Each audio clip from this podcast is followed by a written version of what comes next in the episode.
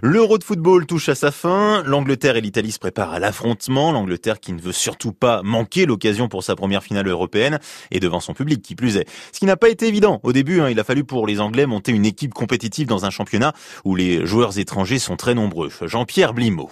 Chelsea et Liverpool, vainqueurs de la Ligue des Champions en 2021 et 2019 contre les finalistes Manchester City et Tottenham, les clubs anglais ont marqué de leur empreinte deux des trois dernières éditions de la prestigieuse Coupe d'Europe. Mais avec de nombreux joueurs étrangers attirés par le championnat le plus riche du monde. Désormais, le foot anglais est aussi à la pointe avec son équipe nationale, emmenée par le sélectionneur Gareth Southgate, arrivé sur la pointe des pieds après un Euro 2016 raté pour l'Angleterre. Cet ancien international aux 57 sélection, a su bâtir un groupe compétitif, ancien patron des espoirs. Il a notamment fait confiance aux jeunes, mais aussi soutenu des joueurs pas toujours en réussite dans leur club et privilégiant la cohésion du groupe. Gareth Southgate.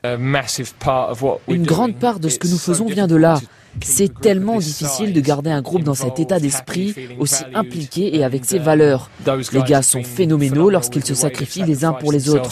Bien sûr, la qualité des joueurs est importante, mais j'ai vu pas mal d'équipes sortir de ce tournoi parce qu'elles n'avaient pas cet esprit de groupe.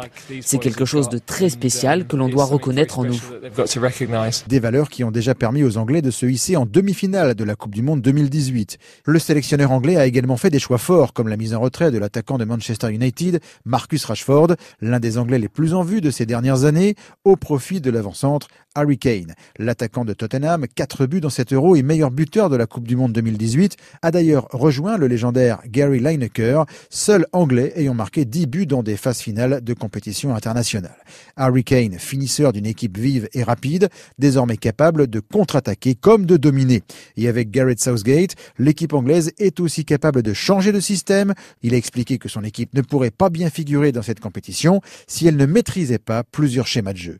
Le tout dans une démarche participative, responsabilisant ses joueurs, une recette qui sera mise à l'épreuve une dernière fois dans une finale qui s'annonce très disputée face à l'Italie dimanche à 21h dans un stade de Wembley acquis à la cause anglaise. Et on a hâte bien sûr de découvrir le fin mot de cette histoire des équipes qui attendent en tout cas depuis très longtemps cette victoire européenne. L'une d'entre elles sera comblée.